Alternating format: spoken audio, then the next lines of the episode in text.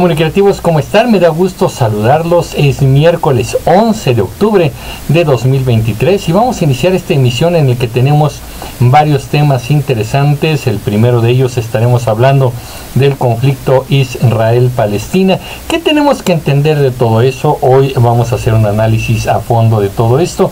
Y segundo, vaya, lo que mucha gente, eh, especialmente quienes son seguidores del presidente López Obrador, no esperaban, no lo veían venir.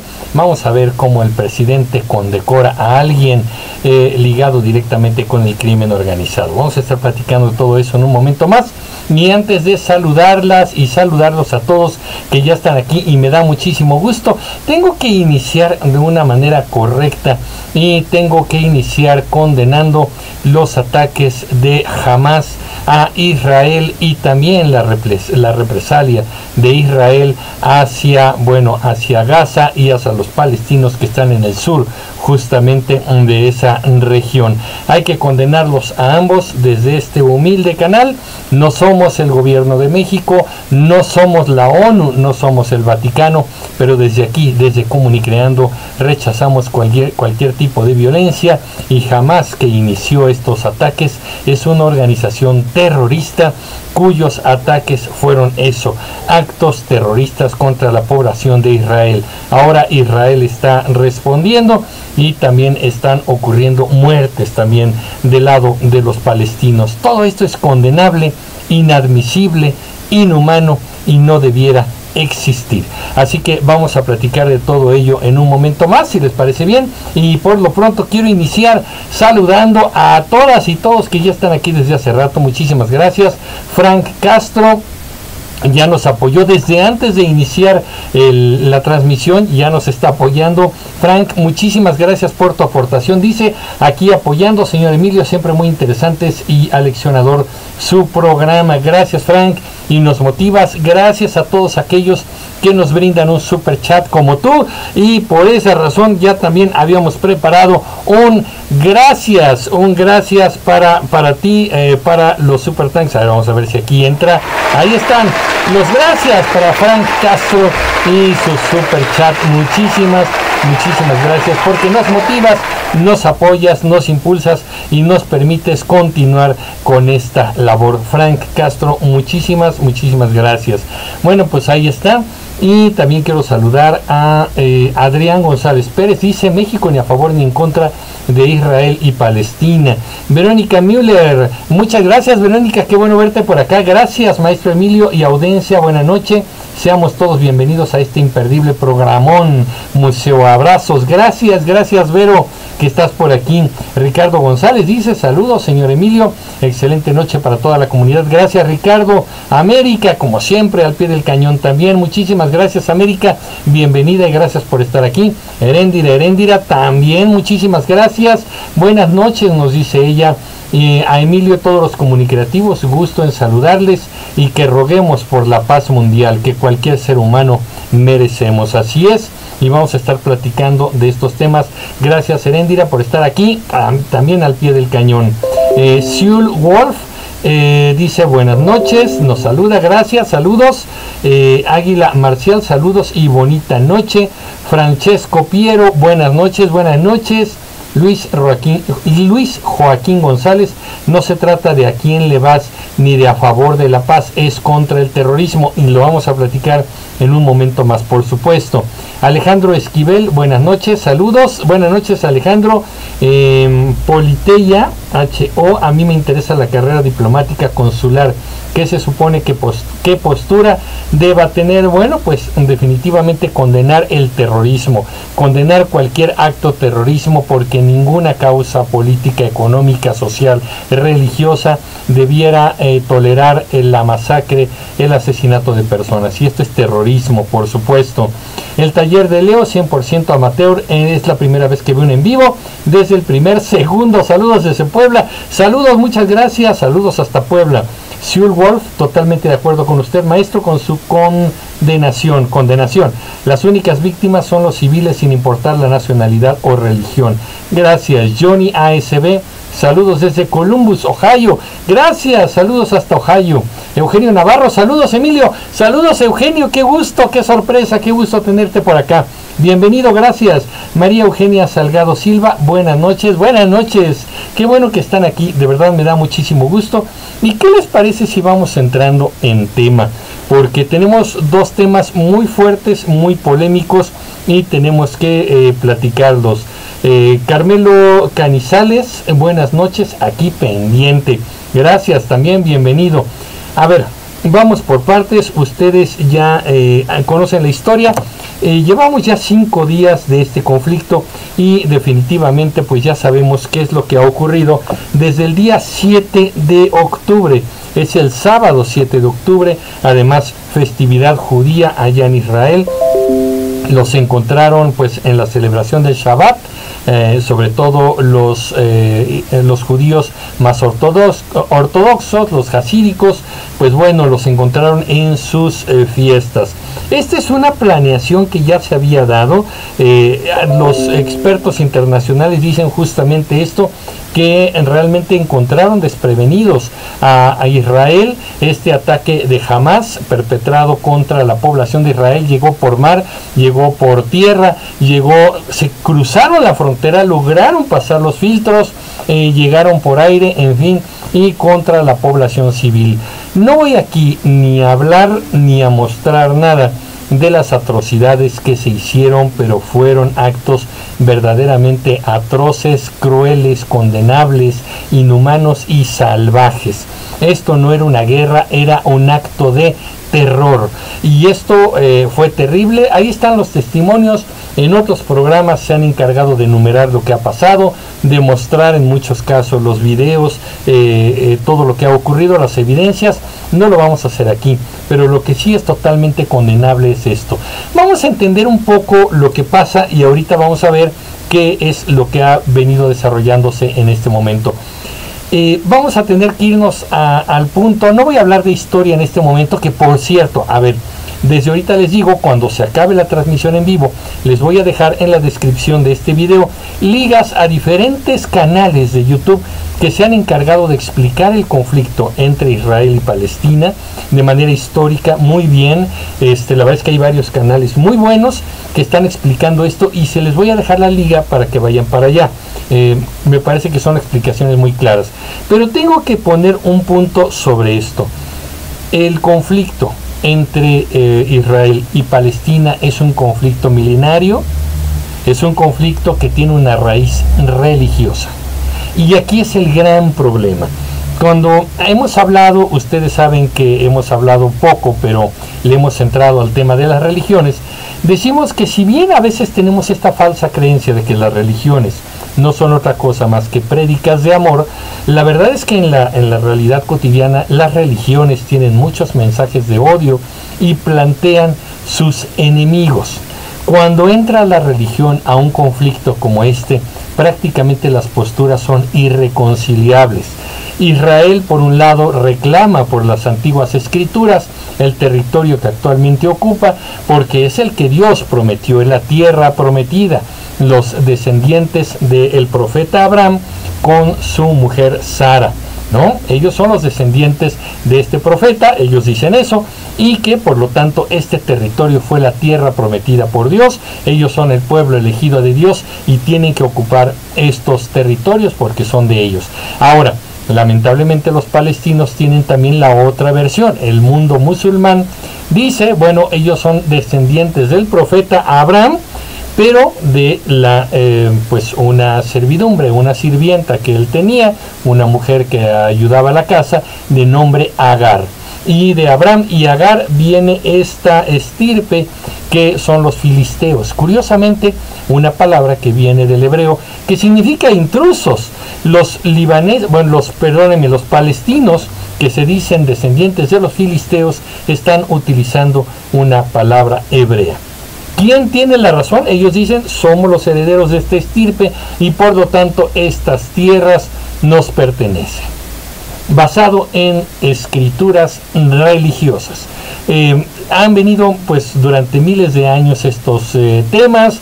Eh, no hay que olvidar que, bueno, por lo pronto los imperios más antiguos, el imperio otomano, en fin, ocuparon estas tierras, pero en los tiempos más contemporáneos, en el siglo XIX y en el XX, esta zona de Israel también fue una colonia inglesa.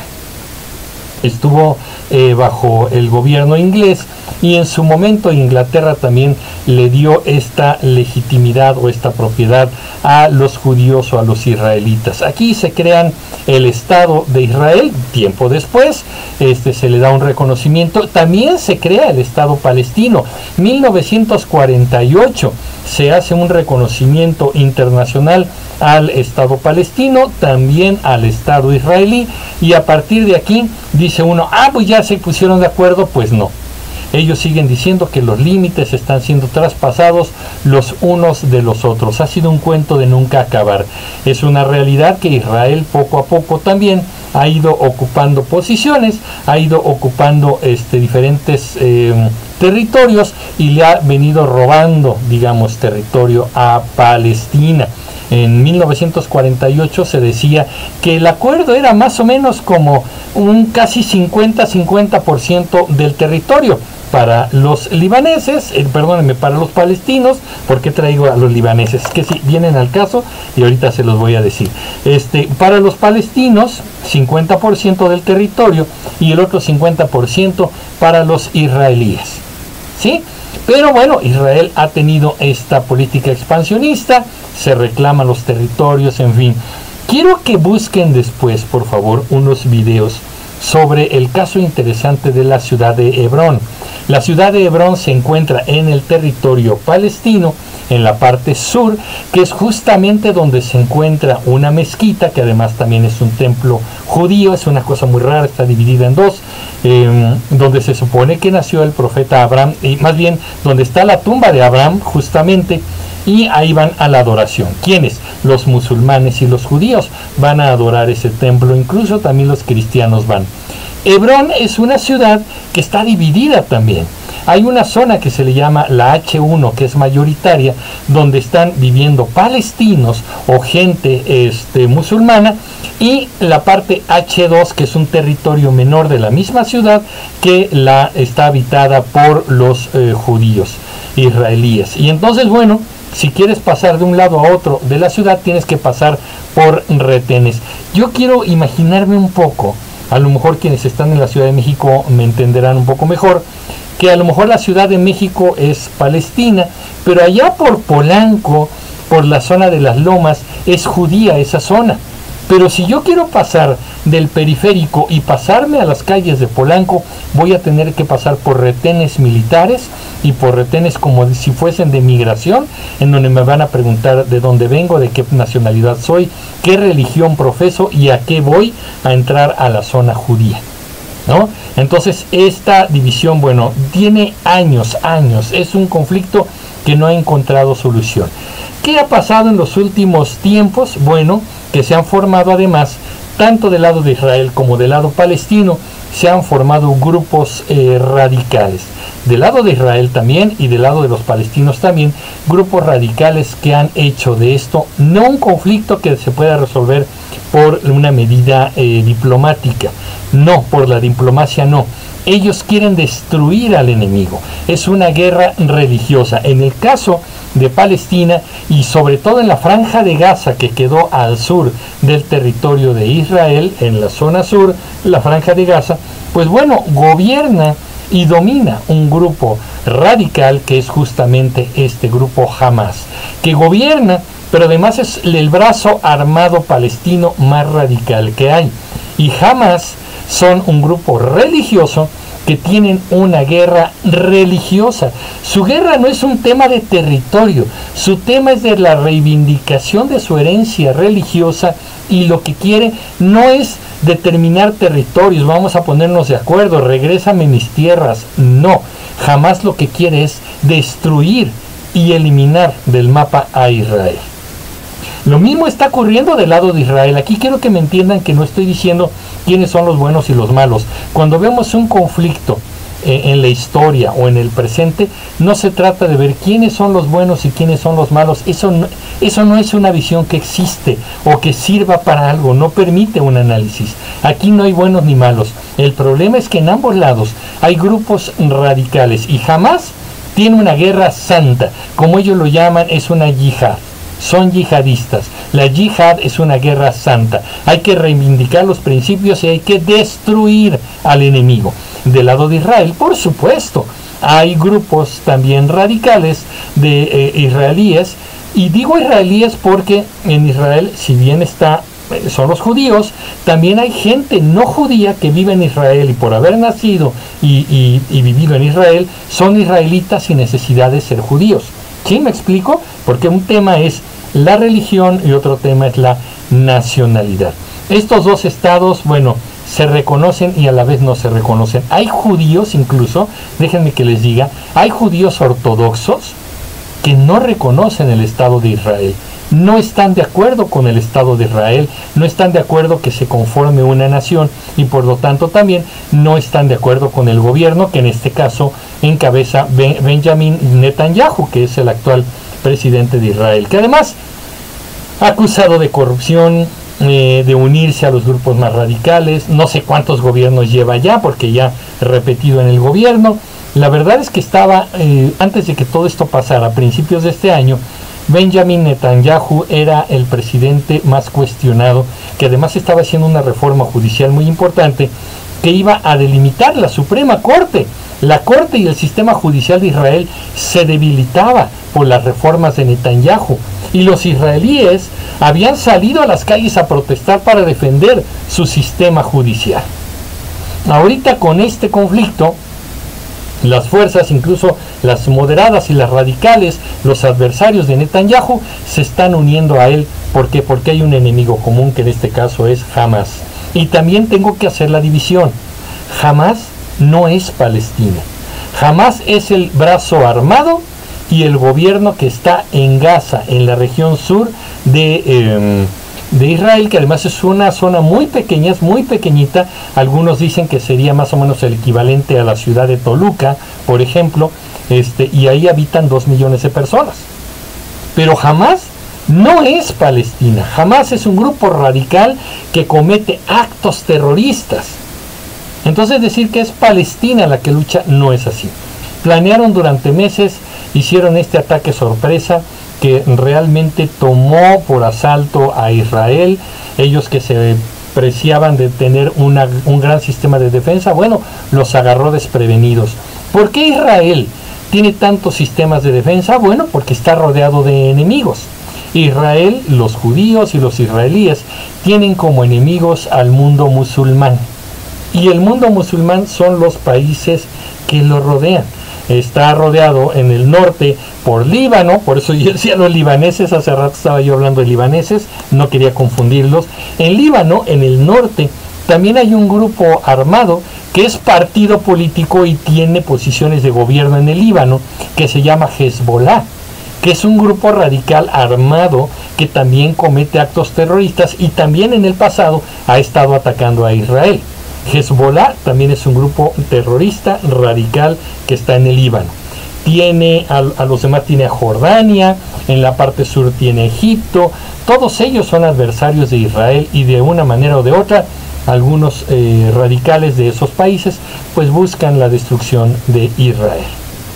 ¿Qué está pasando en este momento? Bueno, pues ocurrió estos actos terroristas y Netanyahu, presidente de Israel, dijo tomaremos todas las represalias posibles y él habló de una manera muy preocupante de una represalia que le deja una elección de por vida. Dice él que muchas generaciones de Gaza van a recordar nuestra represalia. Ellos ahorita tienen la misión, el gobierno de Israel tiene la misión de aniquilar totalmente a Hamas. Por lo tanto, han iniciado bombardeos justamente sobre el territorio de Gaza, en objetivos que son militares o son civiles o lo que sea. También están bombardeando de una manera indiscriminada a Gaza y se están dando eh, pues estos ataques de los dos lados. Gravísimo, la verdad es que ahora Estamos hablando de pues muchísimas personas muertas. Eh, veía yo hace rato un par de datos, decían más de 2.000 personas de los dos lados, tanto del lado de Gaza como del lado de Israel. 2.000 personas muertas, muchísimas eh, personas lesionadas, heridas. Eh, en el caso de Gaza, que ya les dije son 2 millones de habitantes los que viven ahí, bueno, pues eh, en el bombardeo de Israel los han dejado sin casas y se habla más o menos de 220 mil personas que se han quedado sin hogar ni un refugio.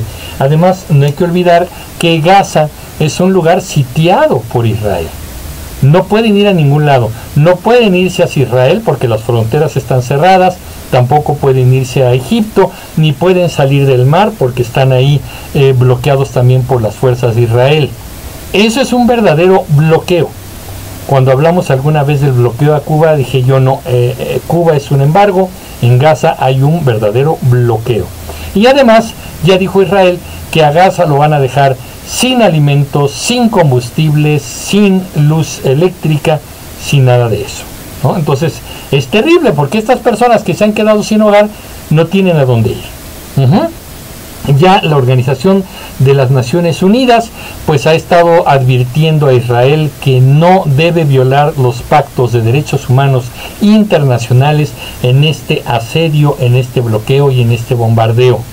Si bien jamás cometió actos terroristas eh, que no se pueden justificar bajo, bajo, ninguna circunstancia, Israel no puede repetir lo mismo y la ONU le está advirtiendo a Israel que no viole los derechos humanos, que no viole los derechos humanos eh, de la... Em, de los habitantes de Gaza, que es la parte de Palestina. Y ya les dije, Palestina no es solamente esa parte. Palestina está dividida en dos en el territorio. Eh, si vemos el mapa, Gaza es una región, ya les dije, muy pequeñita en el sur, pero del lado norte, eh, noreste, está la parte de Cisjordania, que también es un territorio de Palestina. Eso también es Palestina. Y por ahí no hay conflicto en este momento. Sí, aprovecharon los ataques y Hezbollah, que ya les dije que es el grupo radical armado del Líbano, ya también hizo algunos ataques en la frontera norte de Israel. Y ya les dijo este Israel y le avisó a todos los demás este, países, aguas, no se metan.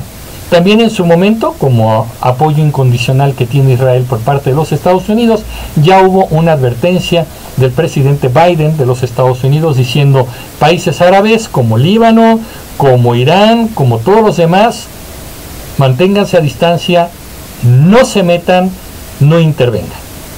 ¿No? Eh, Estados Unidos ya mandó portaaviones a las costas del mar Mediterráneo que llegan hacia, hacia Israel y bueno, pues las cosas están realmente muy tensas. Llevamos eh, cinco días de este conflicto y como ya les dije, el problema pues es muy profundo porque si bien es un tema de territorios, la verdad es que son temas de odio. Odio racial, odio cultural, odio religioso. Es terrible porque es mucho más de fondo este asunto.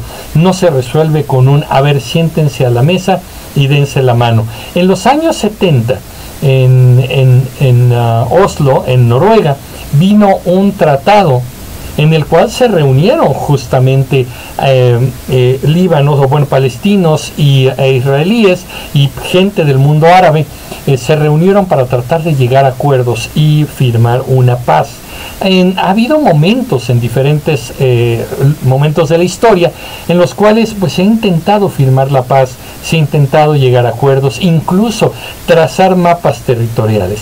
Pero los dos lados han violado estos acuerdos y han dejado pues en desuso, eh, han dejado sin vigencia estos tratados. Y yo, como les dije, de un lado y del otro, porque Israel también ha ocupado territorios, Israel también ha querido irse apropiando de estos territorios. Entonces, de, estos lados está, la verdad es que es muy, muy fuerte. Eh, ¿Qué está pasando? Y aquí vamos a empezar un poco con este asunto. Eh, ¿Qué ha estado pasando en la, eh, en la voz internacional? Vamos a ver un poco qué ocurrió. Les quiero poner una una, este, una imagen. A ver, aquí va. Ahí está la imagen.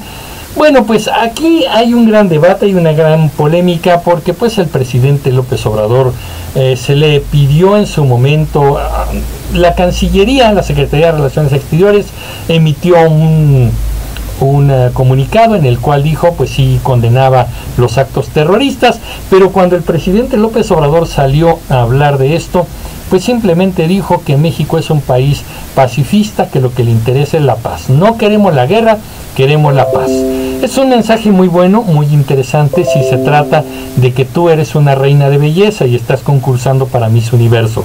No, el Señor es un jefe de Estado y lo que le da miedo es tomar una postura eh, ante regímenes autoritarios. Y aquí hay un gran problema, debo decirlo con todas sus letras. A la izquierda le cuesta mucho trabajo eh, tener una postura neutral. Normalmente a la izquierda, en los años 70, simpatizaba de una manera muy romántica con las causas de Palestina. Ellos decían, sí, eh, Israel es un pueblo invasor, Palestina está perdiendo sus tierras y bueno, había como mucho romance en esto. El gran problema es que bajo esta romántica lucha eh, palestina, bueno, no se ha entendido la diferencia entre una lucha por territorios o por la reivindicación de, eh, eh, de, esta nación o del Estado palestino y la otra es la lucha religiosa y de odio. Entonces, de una manera muy extraña, el presidente López Obrador dice, pues no nos vamos a meter, México es un país neutral, no estamos a favor del intervencionismo. ¿Que no? Bueno, el presidente López Obrador intervino cuando sacó de su país a de, Bolivia a Evo Morales, presidente buscado por la justicia de su país después de, hacer, de, haber sido eh, derrocado ahí de la presidencia de Bolivia. Le mandó un avión militar y lo sacó a él y a su familia de Bolivia. Eh, López Obrador interviene cuando llama a la presidenta de Perú, Espuria, porque también después de una decisión del Congreso peruano, Pedro Castillo deja de ser presidente e incluso es apresado y llevado a juicio por querer dar un autogolpe de Estado en Perú.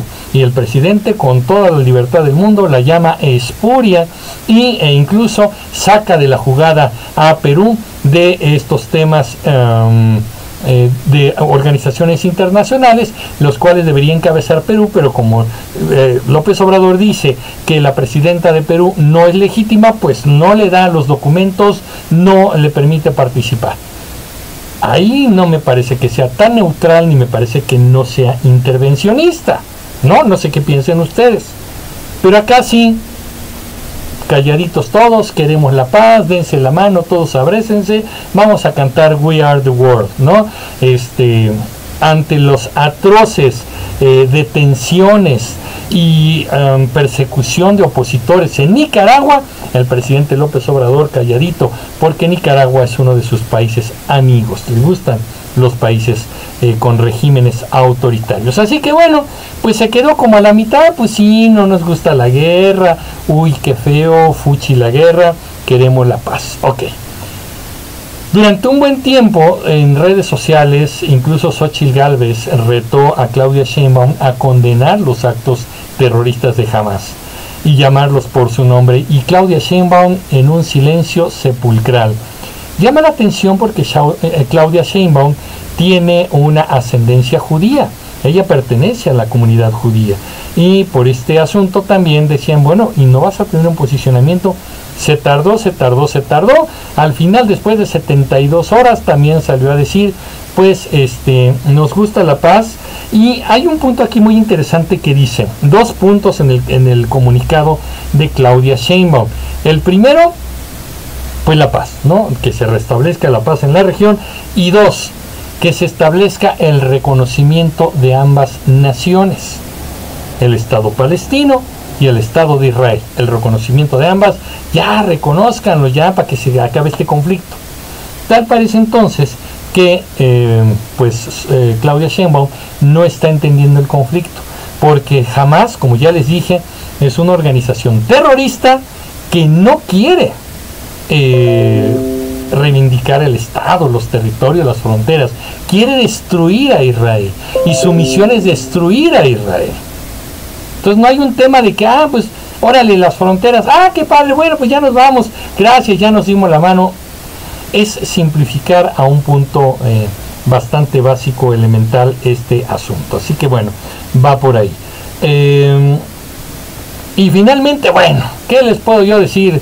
Eh, Fernández Noroña, el vocero de Claudia Sheinbaum, quien quiere ser la candidata del oficialismo a la presidencia de la República, pues él casi casi dice, pues se lo merecen los israelíes, ¿no? Ellos han hecho barbaridad y media y este, pues ni hablar, estos eh, casi casi son las consecuencias de un hombre que en, de fuera dice la paz, pero le gusta la violencia, le gusta la división, le gustan los pleitos de caricatura entre buenos y malos otra vez, ¿no? Entonces, pues ahí está este, este tema, estos son los posicionamientos de estas personas y por lo tanto, aquí les voy a mostrar un documento, estamos viendo la carta que envió la embajadora de Israel en México al gobierno y al presidente López Obrador y le dice, bueno, pues ahí está la carta completa, ustedes la pueden encontrar en redes sociales, y dice que bueno, que lamenta que no haya tenido una postura mucho más clara y contundente, porque el asesinato de todas estas personas de una manera además tan cruel y sanguinaria son actos de terrorismo, no es un tema de guerra, no son activistas reivindicando valores de nada, ni de democracia, ni de libertad, ni de nada, son actos de terror. Ya se imaginarán la indignación del gobierno mexicano, de, de los activistas, incluso defensores del gobierno mexicano, diciendo, ¿y ella quién es? para decirle al presidente López Obrador lo que tiene o no que hacer. Bueno, pues en realidad no tendría por qué decirle qué hacer o no hacer, pero es la representante de un país reconocido, un Estado reconocido en nuestro país, y creo que tiene todo el derecho de plantearle algún cuestionamiento. No es que obligue a López Obrador a hacer algo, pero es muy válido que se exprese. El presidente López Obrador no es emperador, Ajá, es otro, es un mandatario, es un jefe de Estado, así que pues bueno, puede hacer caso o no hacer caso, pero está en todo su derecho a la embajada de hacer un extrañamiento y de un eh, de, una, de un reclamo. Ahora, es que estoy leyendo aquí algunos comentarios. En un momento más voy a, voy a leerlos algunos. Pero quiero que vean esto, por favor. A ver. Me voy a regresar aquí. Ya saben que uno también de los que se luce a nivel internacional es el presidente de Venezuela, Nicolás Maduro. También es que esta gente de izquierda ama tanto al pueblo que se quieren quedar en el poder de por vida. Les gustan ser dictadores, ah, les gusta el gobierno. El pueblo los pide, ¿tú crees? No quieren que se vayan del poder. Yo por ellos ya se hubieran retirado, pero el pueblo le dice, no, quédese otro, otro periodo más. Pero bueno, eh, Nicolás Maduro, por supuesto que iba a defender la causa palestina, el terrorismo de Hamas, no la causa palestina, el terrorismo de Hamas es lo que defiende. Y oigan esta barbaridad, por favor, pongan atención a lo que dijo Nicolás Maduro y ahorita lo vamos a mencionar. Cuando entra la religión, perdónenme, perdónenme, cuando entra la religión ya no entra la razón. Y más, cuando entra la religión a este nivel de ignorancia. Vamos a escuchar a Nicolás Maduro.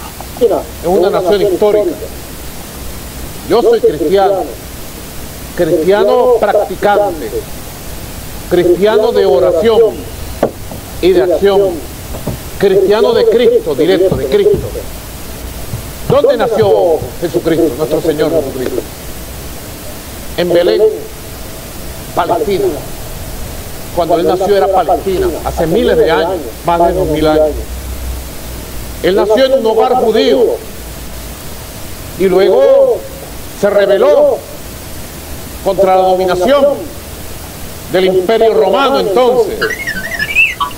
Jesucristo fue el primer antiimperialista que se conozca de la historia moderna de los últimos tres milenios por lo menos. El más importante antiimperialista de la historia moderna, nuestro Señor Jesucristo, Jesús, nacido en Belén y criado en Nazaret, territorio de Palestina. Así que Jesús fue un niño palestino, un joven palestino. Y cuando fue crucificado, crucificado, condenado injustamente por el imperio español y por las oligarquías que dominaban religiosamente la zona, cuando fue condenado injustamente, fue clavado, crucificado, asesinado, torturado el Señor, nuestro Señor Jesucristo. Él murió como un hombre palestino y resucitó para la vida inmortal como un espíritu palestino. Así que en nombre de nuestro Señor Jesucristo, le hago un llamado a los cristianos del mundo, le hago un llamado a los musulmanes, mis hermanos musulmanes, le hago un llamado al pueblo judío del mundo, exijamos el cumplimiento de las resoluciones de Naciones Unidas. ¿Qué les puedo yo decir? Yo creo que Maduro sabemos, los quienes, quienes lo hemos escuchado, que no es precisamente un hombre brillante, ¿no? El hecho de que haya sido eh, crucificado por el imperio español, lo oyeron ustedes. Si no pusieron atención, eh, regresenle o luego vuelvan a ver el en vivo y se van a dar cuenta que dijo que fue crucificado por el imperio español. Es un burrazo este señor. Y además es muy interesante porque en estas maromas que anda echando para, para defender a sus, alianzas con el, mundo musulmán, con algunos países radicales, incluso de ellos Irán, que es un eh, país que ha demostrado mucha violencia, mucha intolerancia contra el mundo. Bueno, pues bueno, hay que justificar todo echando unas maromas increíbles. Ahora resulta que Jesucristo es Em, palestino, ¿no? Es un eh, niño joven, eh, murió palestino y el espíritu de Jesús es palestino. Ustedes saben, quienes me conocen, que yo soy ateo, ya hemos hecho, ya tenemos un video ¿eh? sobre ateísmo, váyanlo a buscar por favor. Y saben que, bueno, pues yo no estoy afiliado a ninguna religión, no soy una persona creyente, pero he leído mucho al respecto y hay algo tan simple, tan simple que se los tengo que enseñar, se los va a enseñar un ateo. Fíjense ustedes esto, la inscripción que se supone que estaba en la parte superior de la cruz durante la eh, crucifixión de Jesús, este, dice estas palabras INRI que em, en latín quiere decir Jesus Nazarenus Rex Judeorum se dice que este texto lo escribió eh, Pilatos, eh, no me acuerdo si fue él, a lo mejor soy, soy un ignorante, déjenme ver porque lo anoté, no me vaya yo a equivocar y, ando diciendo una barbaridad. Eh, sí, fue Pilatos quien grabó esto en la cruz como una burla, como una ironía contra Jesús. Esto se puso arriba como una burla. Pues lean las escrituras, por favor, no me crean a mí. Y, se le puso justamente porque decía que él se proclamaba como el rey de los judíos. Jesús Nazarenus Rex Iuderum significa Jesús Nazareno, rey de los judíos. Inri, eso es lo que significa ahí. Jesús fue judío, si existió, eh, fue judío. Así que muy interesante lo que eh, eh, pasa por aquí.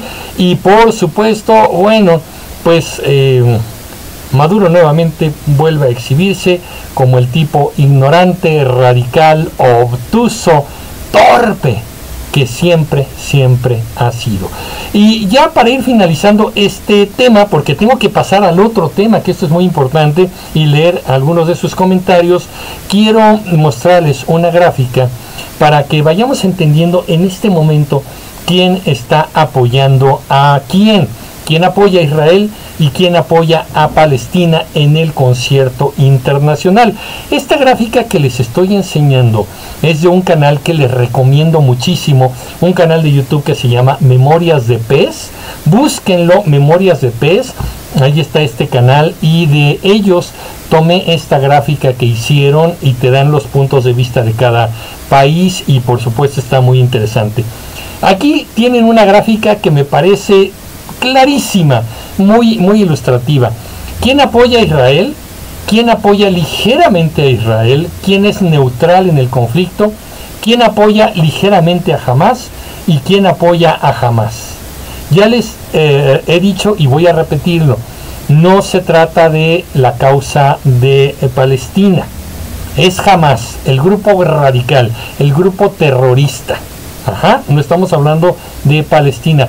Jamás no es Palestina, como si dijéramos el cártel Jalisco Nueva Generación no es México.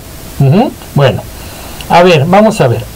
Eh, ¿Quiénes apoyan abiertamente a Israel y con todo? Ya muchos dijeron total apoyo con lo que necesite.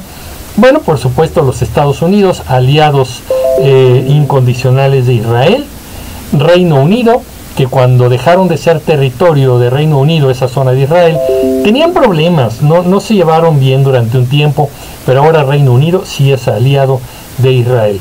Ahí está, por supuesto, Ucrania, Azerbaiyán, Canadá, Australia y la India.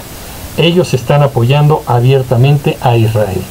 ¿Quiénes apoyan ligeramente a Israel? Bueno, se mantienen como simpatizando con, este, con esta nación pero discretamente pues la Unión Europea y Alemania.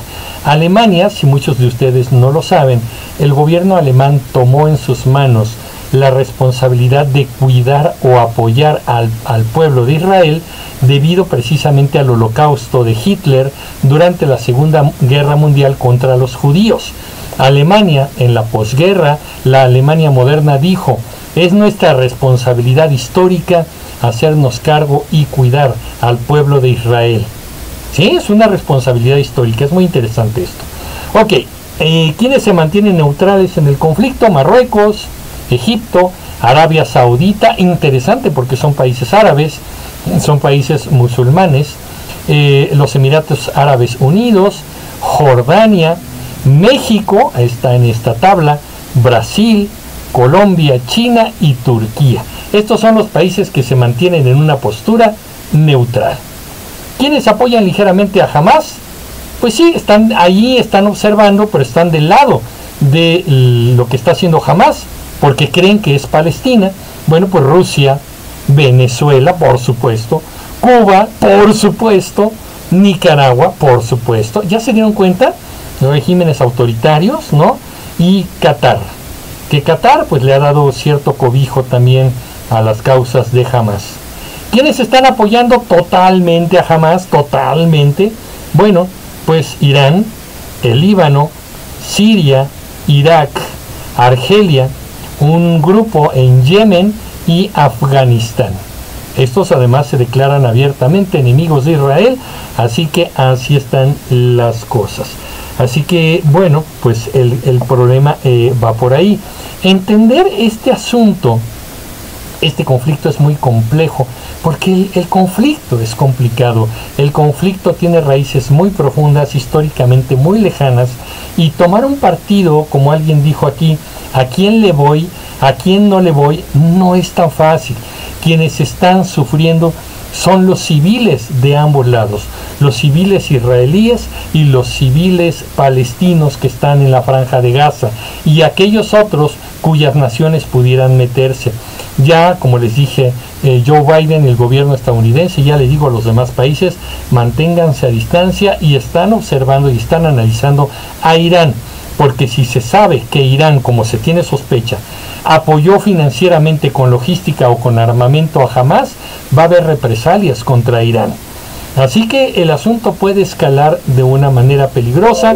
Israel dice, esta será una guerra larga porque el objetivo de Israel será destruir completamente a Hamas. El objetivo de Hamas es destruir a Israel.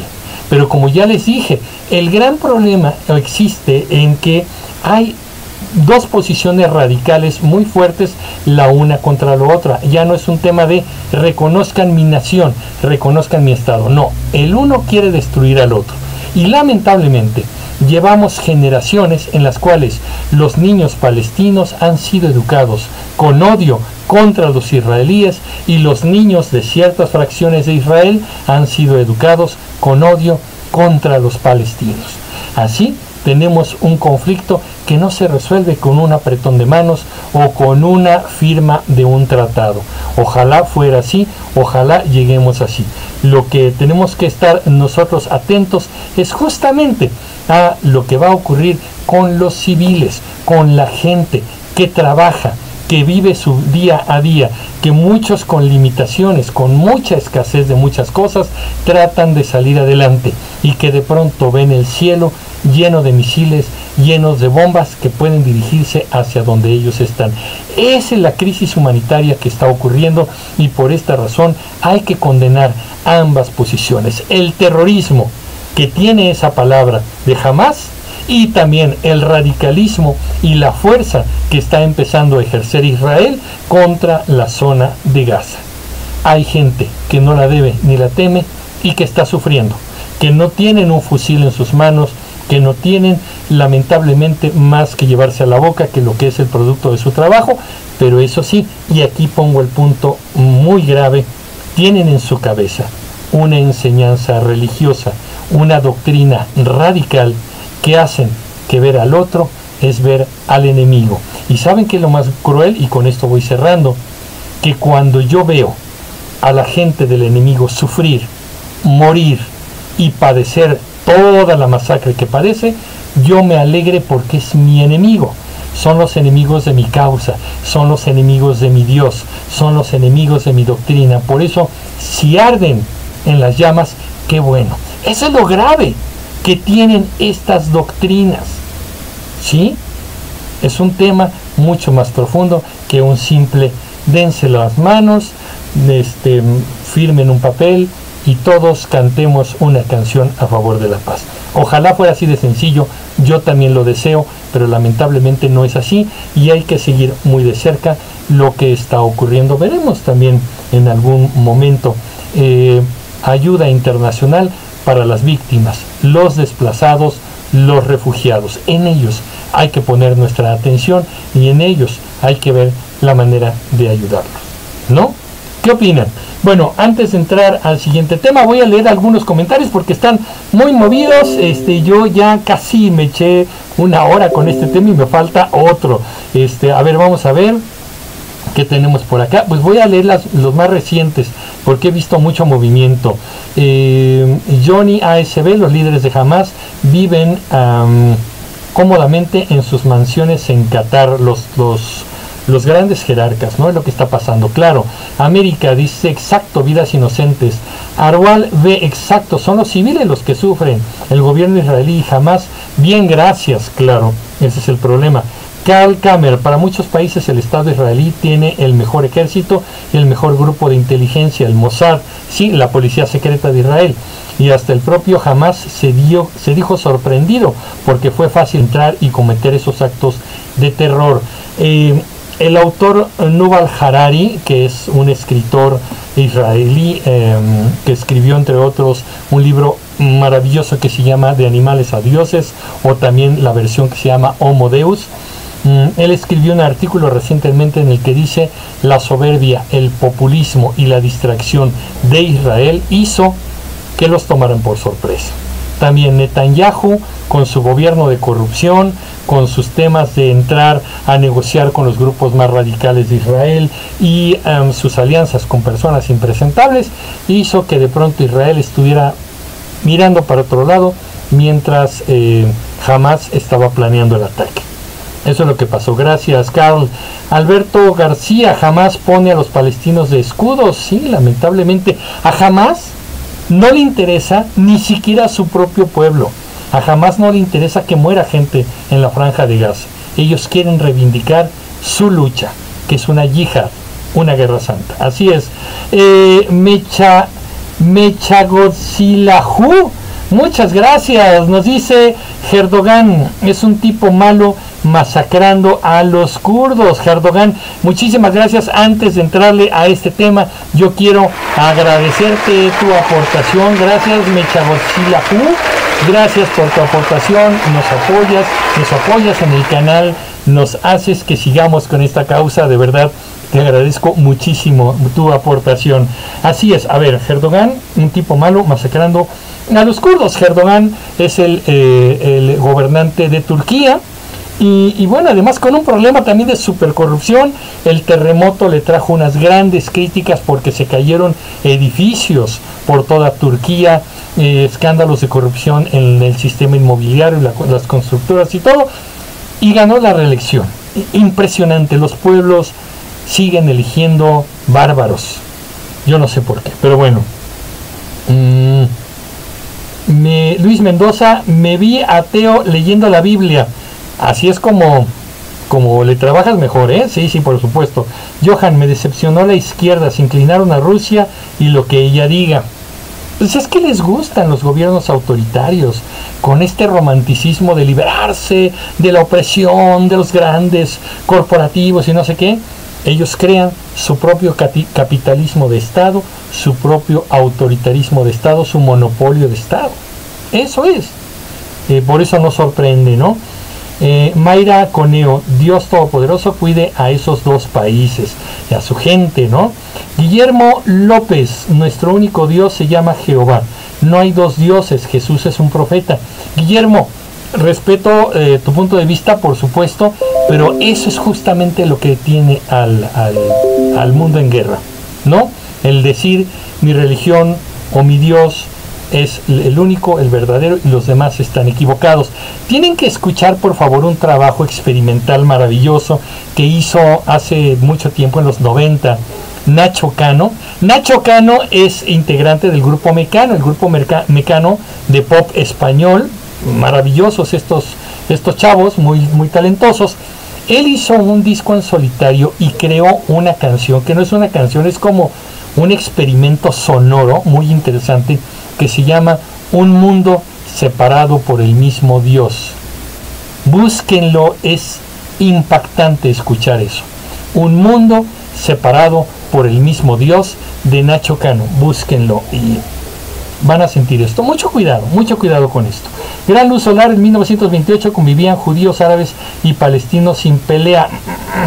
Con tensiones, pero sí. Carlos Márquez, saludos Emilio, buenas noches, espero no haberme perdido demasiado, por lo menos alcanzo a opinar para el segundo tema. bienvenido Carlos, aquí estamos. Se escucha con aire, dice Manuel Islas. Sí, se escucha, tenemos un ruido. Me, me, dicen y le movemos algo aquí. Eh, Carl Kamer, Grano Solar, hay una chica judía que estuvo en el ejército israelí, precisamente en Gaza, y dice que con toda la tecnología que tienen, incluso cuando una mosca cruzaba sus líneas, las despertaban. Si algo pasó ahí. Gran luz solar, bárbaros como logrador seguro. Ok, ahorita entramos al tema. Víctor Robles, ¿crees que Estados Unidos causó la guerra en Ucrania? Por el tratado de expandir la OTAN a Ucrania, los rusos llevan advirtiendo desde la década de los 90 sobre la expansión de la OTAN. Tenemos que analizar la OTAN. Ya tengo, yo ya tengo un video en el que hablo de la OTAN. Búsquenlo, pongan comunicreando OTAN y lo van a encontrar y ahí les explico de qué se trata la OTAN. Ucrania tiene tiempo queriendo permanecer, digo, pertenecer a la Unión Europea y por lo tanto a la OTAN. Eh, no ha cumplido con todos los requisitos que pone la Unión Europea, pero a Rusia no le eh, conviene porque entonces tendría a un país miembro de la OTAN con frontera con ellos y no quieren a la OTAN tan cerca de ellos. ¿Por qué? Porque implicaría que si Ucrania es miembro de la OTAN, tendrían eh, la OTAN permiso de poner bases con misiles o bases militares en la frontera con Rusia directamente ahí en Ucrania. Esa es la razón por la que Rusia no quiere que Ucrania pertenezca a la OTAN, ¿no? Es estratégicamente inconveniente para Rusia. Ah, Manuel Islas, son ateos hasta que el avión en donde van empieza a caer. Y yo escuché alguna respuesta a ello, Manuel. Eh, interesante que dice, de todas maneras, el avión se cae. Oscar Olagués, autoritario los previos sexenios. Ahorita vamos a platicar de eso, porque aquí hay algo que me van a tener que explicar. Aquellos que apoyan al gobierno de López Obrador me tienen que, explicar esto. Johnny, exacto, Jesús fue un profeta. Águila Marcial, yo sí creo en Jesucristo, aunque respeto las diferentes creencias. Ok, gracias. Gran Luz Solar, el Camer exacto es un búnker. Alberto García, si te llevas a un niño a una isla desierta y le rezas a un zapato, el niño va a creer que el zapato es Dios. Sí, así es. Águila Marcial, Nacho Cano, claro. Carl Kamer, el gobierno de Egipto con su grupo de inteligencia le advirtió a Netanyahu que jamás preparaba algo grande y no hizo caso, o dejó que pasara. Hay ahí teorías de conspiración, ¿no? Eh, hay que comprobarlas, pero bueno, ahí está. Misael Daniel Bistraín, ya nada más queda Corea y Taiwán. Ok, ahí está. Heréndira nos invita a darle clic en la manita de me gusta, por favor, sí, denos un me gusta, ese es un buen momento para darle me gusta a esta transmisión. América también apoya, gracias, con su pulgar arriba, por favor. Carlos Márquez, soy cristiano y obviamente condeno ambas partes, pero también entiendo que es un problema que lleva mucho tiempo, parte de la explicación es bíblica, así es como lo comentamos. Mm, gran luz solar, se están respondiendo entre ustedes. Johnny ASB, la arqueología lo dice, Jesús fue maestro que enseñaba la Torah. Eh, bueno, claro, porque era judío, ¿no? Por supuesto. Águila Marcial, Soto Chava Francisco, de acuerdo contigo. Francisca Pérez Contreras, creo tan eh, inocente como no darme cuenta que todos los presidentes trabajan con cárteles. Señores y señoras, con todo respeto, es mi útil de opinión. Ah, querías decir humilde opinión. Sí, Francisca, y vamos a hablar de eso. Así que este, vamos a cambiar de tema. Vamos a hablar de algo que ocurrió hoy. Y como ya les dije, aquellos que defienden al gobierno de López Obrador van a tener que ayudar a entender esto porque pues tendremos que platicarlo. Eh, vamos a, dice Alberto García, mi Dios es el Dios de Espinosa. Claro, y lo vamos a, hay que platicar de eso, fíjense, hay que entrarle otra vez al tema, vamos a platicarlo. Pero bueno, vámonos a hacer una pausa, ¿qué les parece si hacemos una rápida pausa? Así que eh, vamos a hacer esta, esta pausita, una información, y vamos a regresar con lo que pasó hoy, el presidente y una condecoración que está cañona. Voy a leer antes a Luis Mendoza que dice, me pregunto si los que rezan antes de que el avión se estrelle, Dios los salva. Todo un debate, ¿no? Bueno, vamos a la pausa. Regresamos.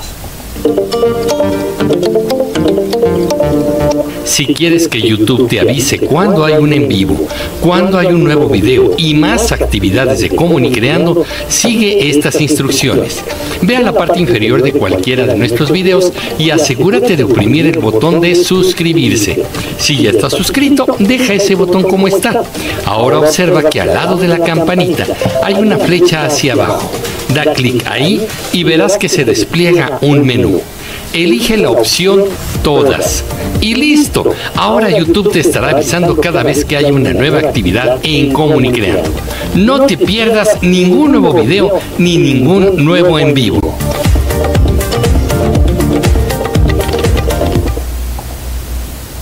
Pues ya estamos aquí de regreso y este bueno pues hay que platicar de eh, este asunto que pasó el día de hoy y ayúdenme, ayúdenme un este a entender esto. Me dice Gran Luz Solar, Emilio, me salió un anuncio del PRI con Alito en tu en vivo, qué horror. Y salió Alito, es que ya es Halloween, ¿no? ¡Ah, qué horror! Este, híjole, yo no controlo esa parte de los anuncios que mete eh, YouTube y como lamento que te haya salido Alito de veras. Eh, qué horror. Pues hay que ver la configuración. Creo que YouTube ahora está metiendo algunos anuncios.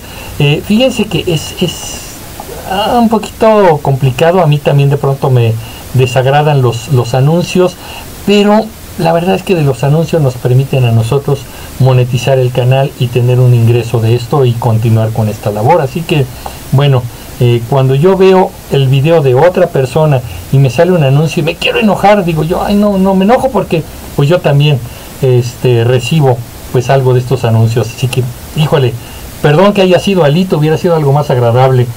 Eh, voy a leer otras cositas y entramos al tema. Daniel Cervantes, el Estado, sea cual sea la manera en la que se organiza, es un cártel. ¿Qué opinas del anarcocapitalismo, mi querido Emilio? Ahorita lo vamos a platicar, Daniel, porque está cañona la noticia de hoy. Eh, Mecha Godzilla, a mí me salió una de morena, entonces más bien es lo que ustedes andan viendo, ¿no? Pues sí, eh, Gran Solar, sí es un horror, dice. Qué, qué, horror, yo lo que menos quisiera ver es, Alito en un comercial. ¡Ah! Qué, feo! Pero bueno, oigan, este, a ver, tenemos que hacer memoria. Este gobierno le apuesta a la desmemoria y le apuesta a la maroma ideológica, que creo yo que eso es gravísimo. Eh, cuando salen estos voceros, los que vimos, Fernández Noroña, Claudia Sheinbaum, ah, es que los conservadores y no sé qué, y ellos se erigen como los que rescatan este, los valores de, la nación, de pronto pasan estas cosas y ah, voltean para otro lado o echan una maroma verbal terrible. Vamos a ver este señor, a ver quién se acuerda de él.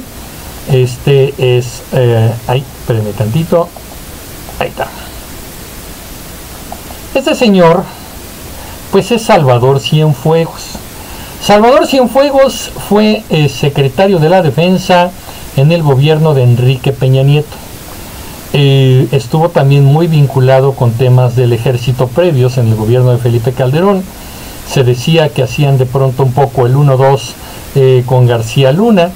Y durante mucho tiempo periodistas, incluso de la talla de Anabel Ochoa y otros periodistas, decían que em, pues este señor andaba en malos pasos, especialmente vinculado con el narcotráfico.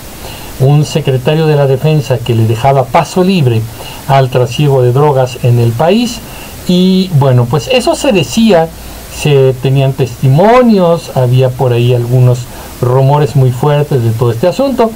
Cuando finalmente llega el gobierno de López Obrador, eh, pues este señor andaba en Los Ángeles, se fue a los Estados Unidos, ¿tú crees? Andaba por allá y lo detiene eh, la DEA, lo detienen las autoridades estadounidenses. Y lo detienen porque hay acusaciones por cuatro delitos vinculados con el crimen organizado y el narcotráfico. Incluso algunos testimonios en los juicios de los Beltrán Leiva y de, em, del Chapo Guzmán pues planteaban que este señor estaba pues muy metido en este rollo. ¿Qué es lo que pasa? En su primer momento eh, el presidente López Obrador dice qué barbaridad, sí, pues sí lo agarraron, estaba muy descompuesto el ejército, estaba muy descompuesto el gobierno, este, qué barbaridad, pues ya detuvieron a este señor que andaba en muy malos pasos. Pero no pasaron ni 48 horas y de pronto el gobierno mexicano pide que, le regresen a Cienfuegos a México que no se le levanten esos cargos, que permitan que regrese a México y aquí en México lo vamos a juzgar y el discurso de López Obrador cambia y dice, bueno, no, este, bueno, es que pues sí, a lo mejor le están ahí este fincando eh, pruebas que no son, ¿verdad? Este delitos, le han de estar fabricando los delitos. Miren, eh, Estados Unidos vamos a traerlo a México para que lo juzguemos acá estaba su amigo Donald Trump, muy amigos Donald Trump y López Obrador, y entonces logran que los Estados Unidos a regañadientes, incluso había gente en el Congreso estadounidense que decía, ¿qué? ¿Pero por qué? Pues ahí la DEA también, muy contra su voluntad, eh, este señor Cienfuegos regresa a México. Esta nota que ustedes están viendo es del 16 de octubre del año 2020. Es cuando eh, lo, detienen en los Estados Unidos. Y entonces, bueno, viene a México, ay, pues le hacen todo un, un juicio y la, eh, la Fiscalía General de la República determina que está limpio, ¿tú crees? ¿Está limpio este señor? No, pues no, no, no tiene cargos, no, le inventaron, le inventaron pruebas y todo, ¿cómo basta creer? Vean, tan, tan linda persona, cara de buena gente que tiene el general Cienfuegos. Ok, este cambio de timón de López Obrador, ¿por qué fue? ¿Por qué llega a México? Se le juzga, y así lo voy a poner entre comillas, se le juzga, y no se le encuentra nada, ¿tú crees? Aquí en México, oh, inocente el señor, y hoy ocurrió esto. Por favor, defensores del gobierno de eh, López Obrador, eh, díganme, ¿qué pasó aquí? Ahí va. Y es este el video. General de División, diplomado de Estado Mayor, Salvador Cienfuegos Cepeda, quien se desempeñó como director del heroico Colegio Militar del 16 de noviembre de 1997 al 1 de diciembre del año 2000 y desempeñó el cargo de secretario de la Defensa Nacional del año 2012 al año 2018.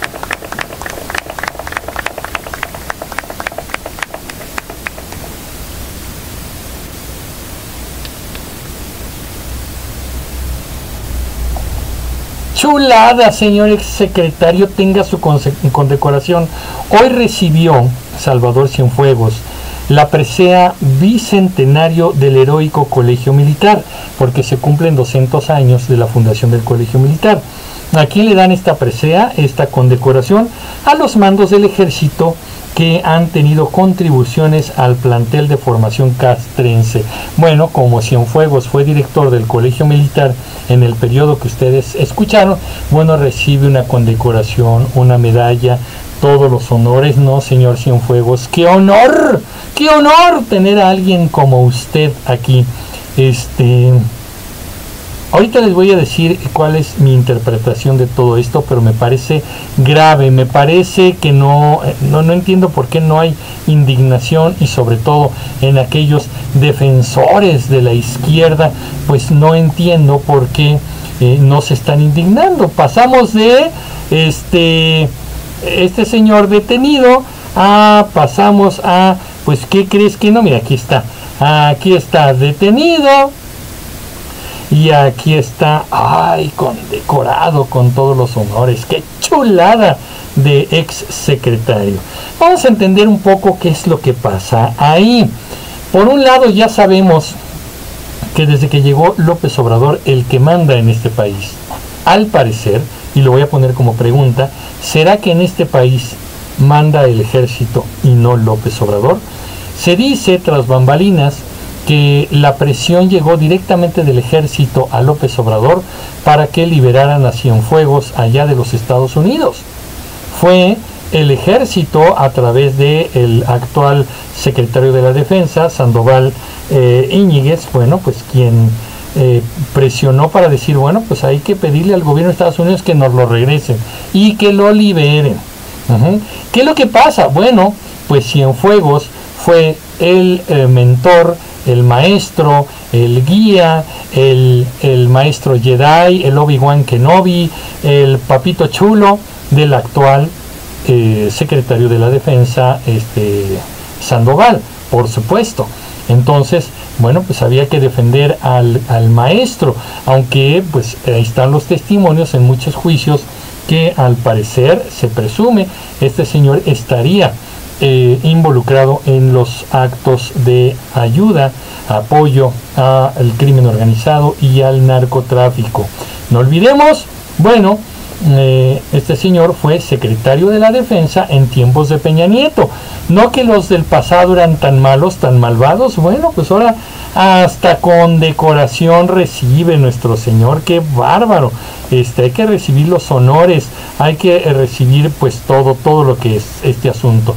Y además es muy interesante porque aquí también cambia, cambia la historia. Andrés Manuel López Obrador quiere cambiar la historia de México y por, por supuesto hace unos pocos días dijo cosas muy curiosas. Por ejemplo, dijo que no, que el ejército en la matanza de estudiantes del 68, no, no, no, no, el ejército no estuvo metido, ¿cómo crees? Ahí fueron unas guardias este, eh, que estaban en el Estado Mayor Presidencial, eh, que era tan malvado el Estado Mayor, pero no, no, el ejército para nada, ¿cómo va usted a creer, no? Aunque está perfectamente documentado que el ejército intervino en la matanza de estudiantes en Tlatelolco en 1968. También que crees que el ejército no tuvo que ver en la desaparición de los estudiantes normalistas de Ayotzinapa. No, pues ahí estuvo, hay un grupo muy malvado, oiga, pero, pero no, el ejército no, ¿cómo crees, no? Este, ahí está el asunto, que además ahí tienen una figura, ahora es el galán de moda aquí en la Ciudad de México, este García Harfuch, quien estuvo en los mandos durante los sucesos de Ayotzinapa allá en Guerrero. Este hombre fue gente de confianza de Genaro García Luna. Fíjense, fíjense, a ver, voy a, voy a sacar la imagen para decirles esto. Muy interesante porque de pronto investigaron en la corte y resulta que en un grupo de asesores, al parecer de la ministra Norma Piña, o en la corte, había una persona en un mando ahí medio, medio bajo, que pudo haber, eh, que, parece que era parte del equipo de García Luna, también de mandos ahí de asesores y no sé qué. Uy, no, bueno, el gobierno, los tuiteros de López Obrador o del gobierno de la 4T estaban indignadísimos. Ya vieron cómo es de corrupta Norma Piña que metió a gente de García Luna en la corte. Omar García Harfuch es gente de confianza de García Luna. Estuvo en los mandos durante los sucesos de Ayotzinapa y nos lo quieren presentar como jefe de gobierno. Quieren que gobierne esta ciudad. Y Claudia Sheinbaum lo considera un hombre valioso. Eh, López Obrador como que quiere y no quiere, como que no le cae muy bien, pero también lo anda ahí tapando. Y bueno, qué barbaridad, qué super chulada, porque ahora, bajo los relatos de López Obrador, el ejército no ha hecho cosas malas, ¿tú crees? No, no, ¿cómo crees? No, no vaya usted a pensar, no, para nada. Aquí el asunto es que este pues hay que cambiar la historia porque pues ahorita al parecer pues el ejército no solamente tiene los contratos más jugosos que ha tenido el ejército en este país jamás. Eh, López Obrador no solo le dio la razón a Felipe Calderón, sino que logró militarizar al país mucho más de lo que le hubiera hecho eh, Calderón le dio negocios, le dio concesiones, le dio aeropuertos, le ha dado puentes, le ha dado obras. Este, la verdad es que ha vuelto millonarios a muchísimos altos mandos del ejército. Yo les he dicho en otros videos, a mí la tropa, los de a pie, los que se dan la refriega todos los días son los que tienen todo mi respeto. Pero los mandos de hasta arriba son los que se están haciendo millonarios en este régimen. El de la tropa no, el de la tropa no va a recibir un solo peso de esas concesiones, de esos contratos millonarios. Ellos se le están rifando, ellos son los que reciben los balazos en los, enfrentamientos con el crimen. Ellos son los que se mueren, ellos son los que dejan viudas, dejan huérfanos. No, los mandos medios están bien a gusto.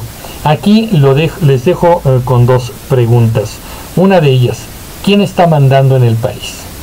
¿Realmente es López Obrador? ¿Tiene la máxima autoridad? ¿O se trata del ejército? Número uno. Número dos, y aquí tengo que decírselas, y, y, si ustedes ven en el, en el grabado o en el bloque que vamos a hacer de este, de este programa, y me ponen con toda la, la, la, ira del mundo, no, lo que pasa es que tú eres un prianista, eres un resentido, te quitaron los privilegios y no sé qué, yo nada más les voy a decir que a lo mejor lo están escribiendo llorando porque hay dos lecturas. La primera, que me parece gravísima, es que condecoran a este señor unos días después de que vino la delegación de Estados Unidos para hablar seriamente con el gobierno de México, el cual ha tenido una lucha casi nula en el manejo, eh, en el combate a las drogas, especialmente del fentanilo, y uno de los cárteles, que parece que es como el que más le gusta al presidente López Obrador.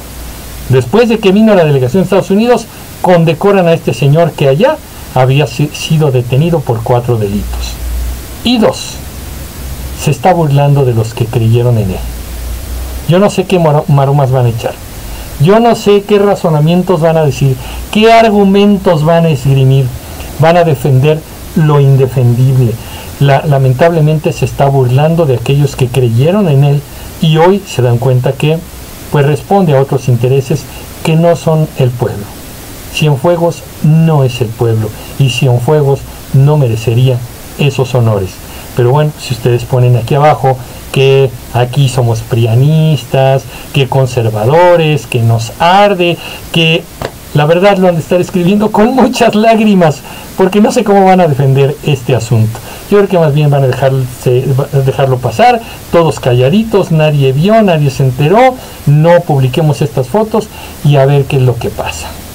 Pero qué triste, ustedes creyentes de la cuarta transformación se están burlando de ustedes. No son iguales a los de antes, han resultado peores y sobre todo más cínicos. Bombazo. Pero bueno, ahí está, ahí está. Y bueno, pues antes de este de ya irnos, vamos a ver algunas cosas, algunos de sus comentarios. Muchas gracias. Em, vamos a hacer una pausita muy rápida y voy a leer sus comentarios. Así que vayan escribiendo y voy a tratar de entrarle a, esto. Eh, acuérdense que tenemos un podcast, o sea, estos programas también los pasamos por Spotify, por los podcasts de audio para que no se los pierdan. Así que vamos a hacer una pausita y regresamos.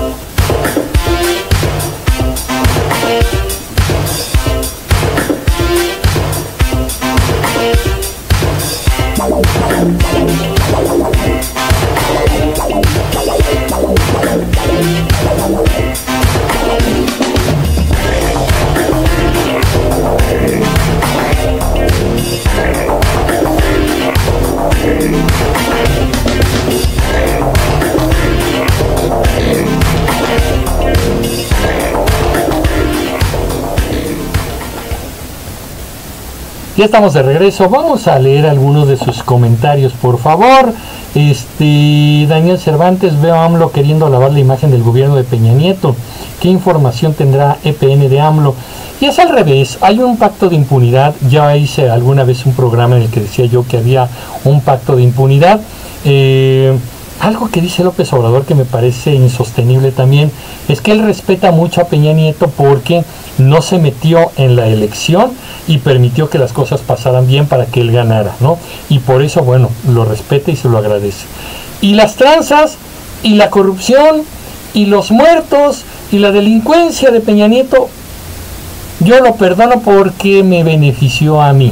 Así de unipersonal es el, el mensaje, pero bueno, hay quienes dicen que no lo entendieron así. Karl Kramer, eh, viste en el clavo, está platicando con alguien. Eh, Gran Luz Solar dice que no había alabado y dicho que Peña era un dios y amigo. Gran Luz Solar, no se les olvide del primor. Bueno, sí, los priistas, perredistas y panistas que se fueron a Morena, ¿no? Gran Luz Solar, todos se protegen. La cofradía de la corrupción dentro de Palacio Nacional. Francisca Pérez Contreras, pues que siempre nos manejan como títeres, pues volvemos a lo mismo, pura corrupción. Te premio después de tanto teatro, pues es, oye, ay, que la lucha de la corrupción, los regímenes pasados, las porquerías, los crímenes, y hasta medallitas se llevó el señor, qué barbaridad. Gran Luz Solar, ah, se están contestando. Heriberta Ruiz Méndez, una cosa es cierta, que varias veces le han doblado las manitas al presidente. Si no es el narcotráfico, es el ejército. Si no es el ejército, es Estados Unidos. Pues esto siempre ha sido así. Sí, hay quienes dicen que López Obrador ha sido el único que le ha puesto frente y le ha puesto cara al gobierno de los Estados Unidos. Se les olvida que el único viaje internacional que ha hecho el presidente ha sido, bueno, ya ha hecho un poco más, pero el primero, primero fue a ver a Donald Trump a la Casa Blanca, a aplaudirle y agradecerle que siempre nos ha respetado. Cuando Donald Trump decía que de aquí salían los criminales, asesinos y violadores. Así lo dijo. Y López Obrador le aplaudió. No se les olvide eso.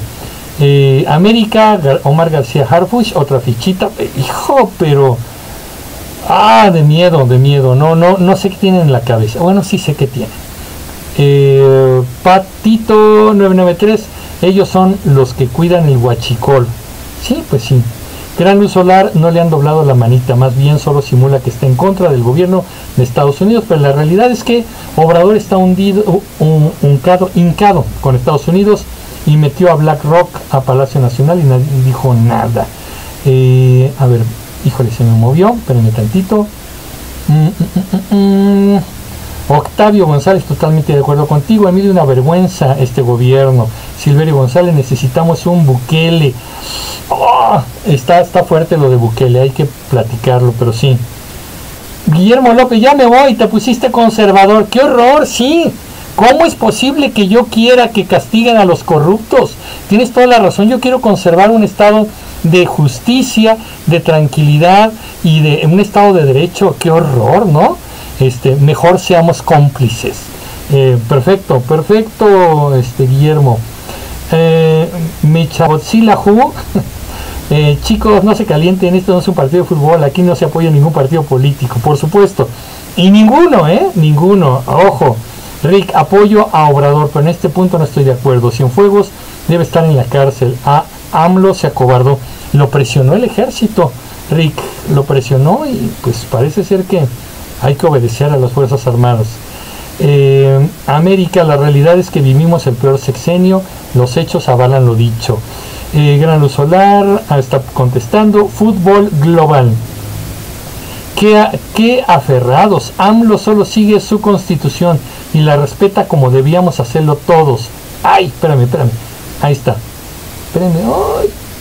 Aquí está, espérame. Yo lo voy a... Ah, sí, ok. La, deberíamos hacerlo todos. México no quiere violencia. Eso dijo el presidente AMLO. Él está en contra de las guerras. Entiendan. Ok. Hasta ahí lo dejo.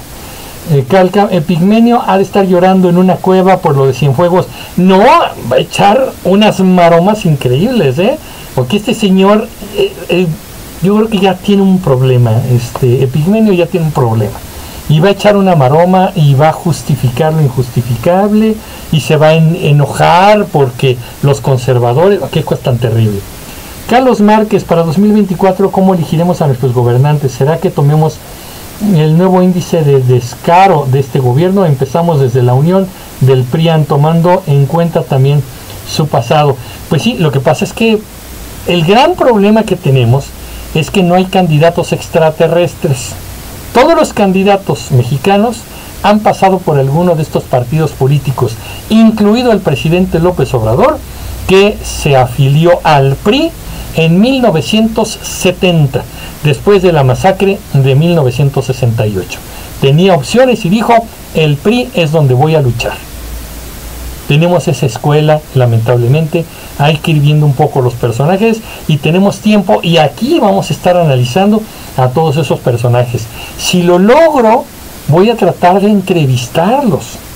Así que ayúdenme, díganle a Xochitl Galvez, díganle a Claudia Sheinbaum, díganle a los protagonistas que aquí en Comunicreando queremos platicar con ellos y ojalá y los podamos entrevistar y ir analizándolos, ¿sale? Esa es la idea, ojalá. Eh, Luis Lares, bueno, la mejor decisión fue hacer esto, condecorarlo y liberarlo, pues el concepto, todas las tranzas de los gobiernos anteriores y sacará provecho y así puede invadir la corte con apoyo del ejército. Sería terrible, sería terrible este asunto, ¿no? Eh, vamos a ver, um, no se está moviendo esto, ahí ya se mueve. Ok, a ver, um, Erendira, solo falta que López Obrador culpe de lo que está pasando en Israel y Palestina, que sea culpa de Calderón, está muy cerca de eso, sí, claro. Eh, el señor ha tenido pretextos durante los cinco años. Calderón debe tener un altar en su casa, porque gracias a él se zafa y se zafa, ¿eh? Qué bueno que existe Calderón para López Obrador. Y no defiendo a Calderón, lo que pasa es que es su muleta y le ha servido muy bien. Alejandro Cisneros, el ejército desde el siglo XIX ha sido una fuerza que ha desestabilizado o metido su nariz en la política por sus intereses. Por eso tenemos una constitución que no permite el que se involucren los militares en la vida civil de nuestro país. Lo que está haciendo López Obrador es retornar a esos tiempos en que los militares dominaban México. Le gusta, a López Obrador le gusta el siglo XIX, los caudillos, los balazos, esa parte es muy romántica. Vean cuando platica sus historias, el siglo XIX le, fascina. Em, eh, ¿Qué opina del, de- del debate de las primarias republicanas? No lo he visto todavía, Misael. Misael Daniel me pregunta esto. No lo he visto, pero están terribles también los candidatos en Estados Unidos. Y luego Biden se quiere reelegir. Si se le va la onda, se le va el avión, está platicando y de pronto se va. ¿Qué, cosa, no? Y si eso es el candidato más fuerte eh, del lado de los demócratas, bueno, no sé.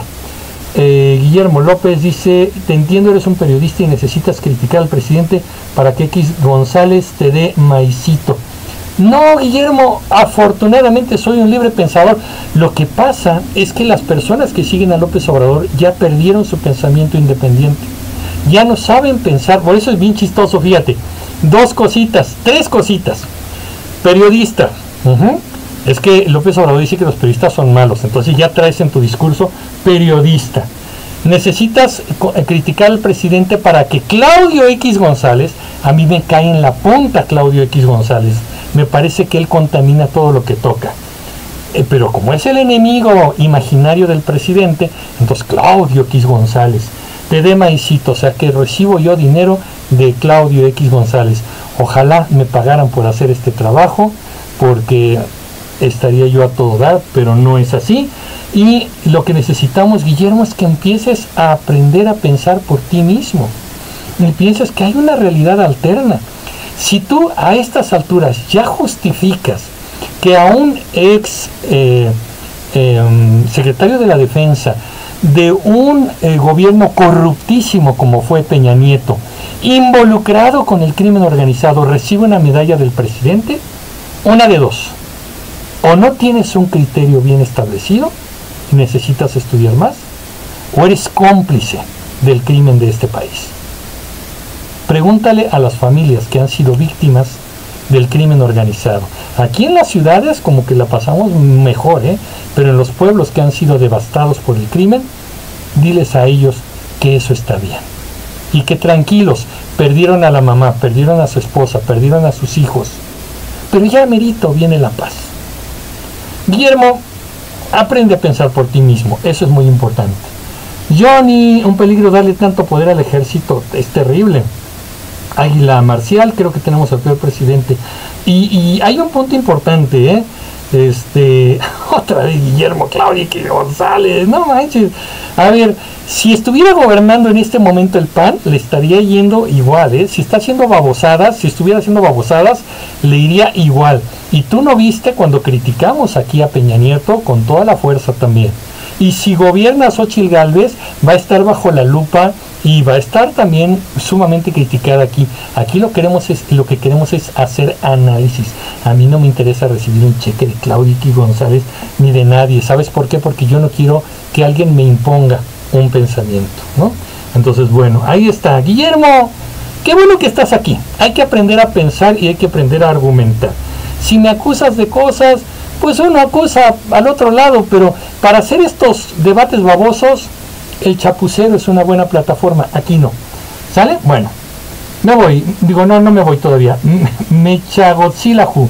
No creo que una solución del narcotráfico sea una intervención concedida a los Estados Unidos.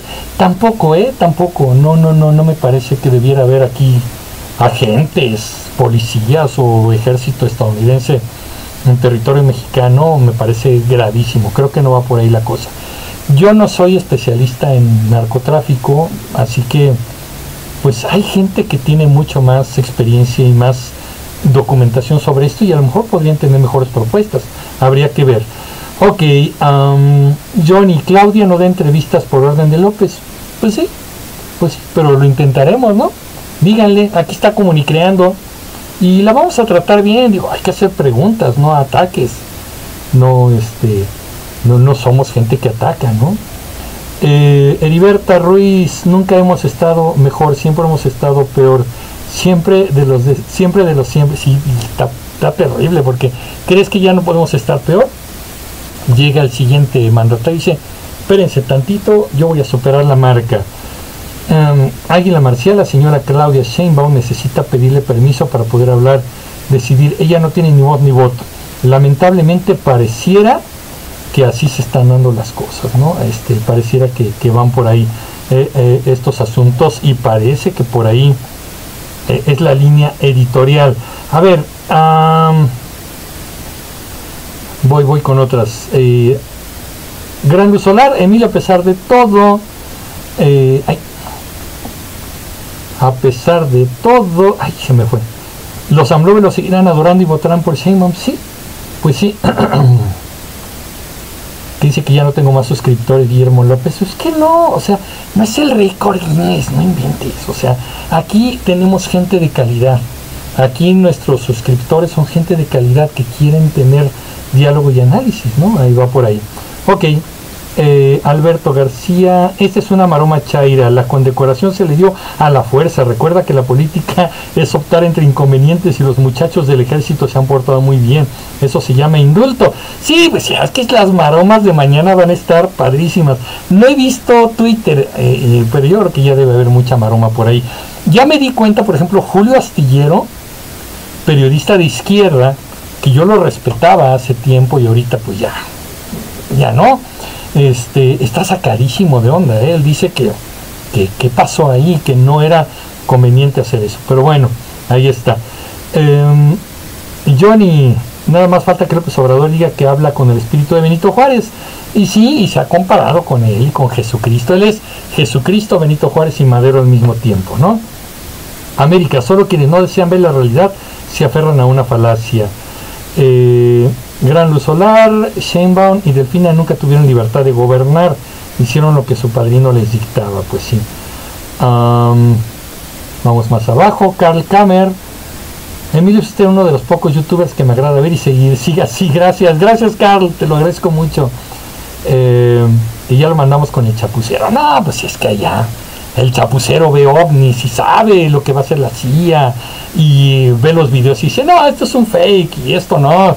El tipo, yo no sé por qué no ha ganado un Nobel o dirige la ONU. ¿eh? Es un genio el chapucero. Y los que lo creen, bueno. Luis Lares, PRI, PRI es depurar la, primero es depurar la corte y luego a todos los policías antiguos y una nueva constitución. Sí, es terrible. La policía de la Ciudad de México está inmersa de años en una terrible corrupción y además, este, pues también sufren mucho entre que tienen que jugar el juego de la corrupción y entre que le sufren, pues ahí está, está, muy, muy fuerte esto. Daniel Cervantes, que, que, un país ocupe a otro militarmente nunca es la solución.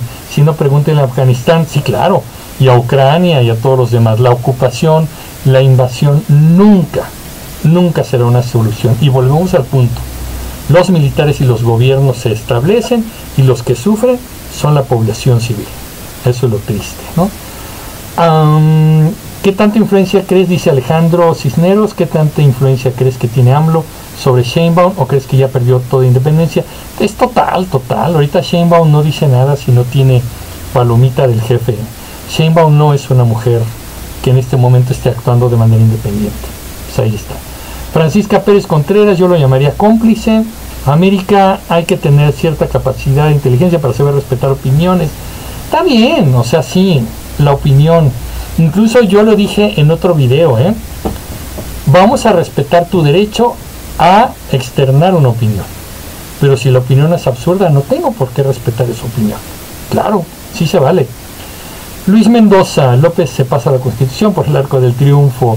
Mecha Godzilla, usted neutral, hasta mi padre que odia, que critica a los que critican a AMLO, pero a usted le cae bien se lo pongo de fondo a veces. Ay, gracias, gracias. Ay, tu papá, qué buena onda. El señor, espero no, no este, amargarle el desayuno a veces, ¿no? Gracias, gracias. Eh, Octavio González, Emilio, ¿por qué comentas eso de Julio Astillero? Solo una duda. O sea, ¿por qué comenté que Julio está sacado de onda? Porque es alguien que ha defendido mucho a López Obrador y esta condecoración a Cienfuegos, él dijo, mm, no me gusta, no me parece que sea una buena idea. Yo creo que aquí el gobierno se equivoca. Me pareció interesante eso. Eh, América solo hay que ser más visionarios para poder emitir un comentario respaldado con pruebas. Nuestro país está peor que antes. Alondra Hernández, vamos por el plan C, voto masivo por la coalición y que siga la 4T. Ahí está, ok, está bien. Arualbe, así es cuando ya no tienen argumentos para debatir, repiten lo mismo, chayotero, conservador, te llegan al precio, en fin, sí, claro, claro. Ese es el argumento ad hominem que yo les he dicho que es la falacia más barata que puedes escribir, porque no requiere esfuerzo intelectual. Tú das un argumento y el otro dice, ah, es que tú eres esto. Eh, está fácil, está fácil. ok, Misael, Misael Daniel. ¿Cree que surjan más autodefensas? No sé, no sé, pero por ahí se están moviendo, ¿no? En algunos lugares del país. No sé. Está, está muy complejo esto. Pero bueno, vamos a ver. Pumita, jaja, así como no. Tus mentiras, mi reconocimiento al ejército, pueblo uniformado. Otra vez frase memorizada, ¿te das cuenta? Sus pensamientos misóginos creen que las mujeres reciben órdenes. Yo admiro a AMLO y si tienes pruebas, muéstralas. ¿No viste el programa? ¿No viste el programa en serio? Ok, vuélvelo a ver, por favor. Hal. Eh, Emilio, ¿cómo hablo destruyó los liderazgos políticos de Brad, Monreal y Adán Augusto? Porque si uno se fija, los tres perdieron mucha relevancia. Es que si te metes a orquestar eh, toda la estrategia de un solo líder, pero de manera incondicional acabas cediendo tu persona, tus argumentos y tu liderazgo a favor de ese líder. Ebrard definitivamente fue cómplice de todo el asunto que permitió llegar a, López Obrador a donde llegó. Entonces ambos se saben muchas cosas. El mismo caso con Adán Augusto. Y Monreal, bueno, Monreal está embarradísimo en su estado y, se saben muchas cosas también por allá. Por eso cuando tienes una carpeta en la cual pueden escarbar y encontrarte, cuando te dicen cállate, tú dices, sí señor, me quedo callado. Eso es lo, eso es lo grave, eso es lo que pasa.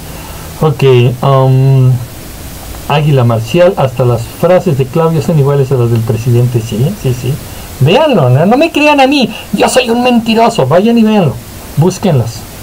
Eh, Mechagotzilaju, chicos, esto no es un partido de fútbol, ah, ni se le va ni se debe ir a los partidos, y vamos a analizar, criticar. Es que eso es importante, miren, yo no voy a defender a nadie solamente porque me cae bien. Si yo le voy a dar, imaginemos que yo tengo una tienda y por alguna razón no la puedo atender personalmente y traigo a una hermana, a un primo a que atienda esa tienda y me empieza a robar, me empieza a esconder productos y yo no puedo estar muy al pendiente de eso. En el momento en que le pido cuentas, se enoja y me dice, soy tu familia, ¿cómo no crees en mí? Y se ofende y todo. A ver, a ver, a ver, tú tienes que dar resultados. Yo te encargué la tienda, hay que vender, hay que mantener los productos, hay que mantener el inventario. Hay que pedirle cuentas. Eso pasa cuando eliges a un gobernante. Se llame presidente, gobernador, presidente municipal, diputado, senador. Hay que pedirles cuentas. No le faltas al respeto si le pides cuentas. Yo ahorita si voy y le pido a mi vecino, a ver vecino, ¿cuánto ganas? Muéstrame tus recibos. Él sí con toda la, la mano de la cintura va a decir, ¿a ti qué te importa? Vete de aquí. Claro, porque es su vida.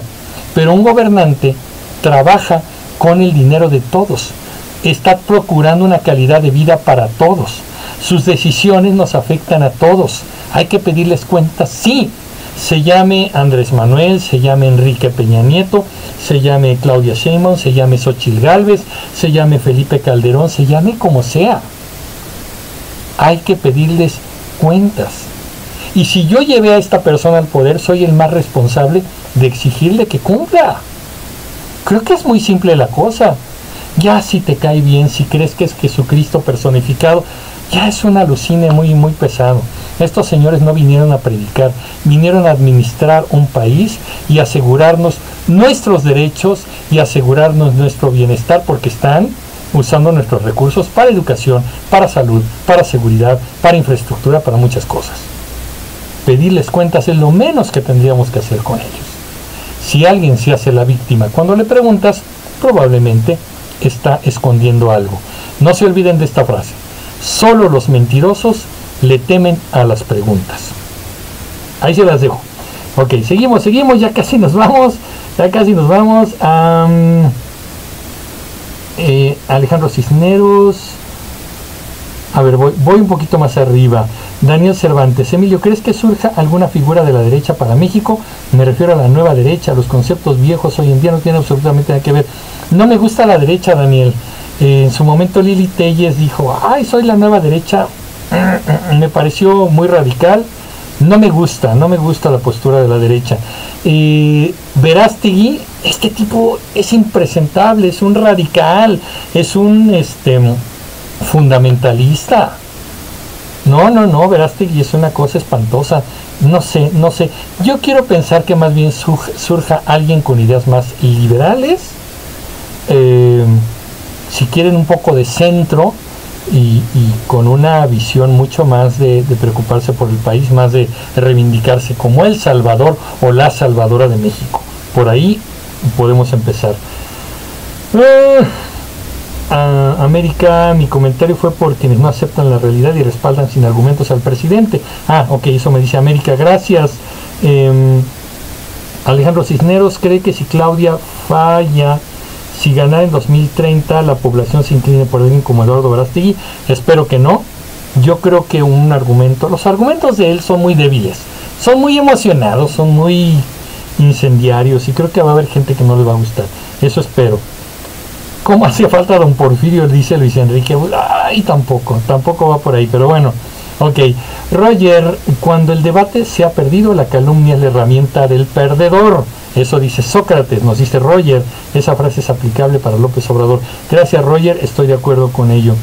Johnny Julio Astillero habló del abuelo y papá de Omar que tuvieron que ver en la masacre y desaparición del 68 y 70. El abuelo de Omar García Harfuch fue el secretario de la defensa de, em, de Gustavo Díaz Ordaz.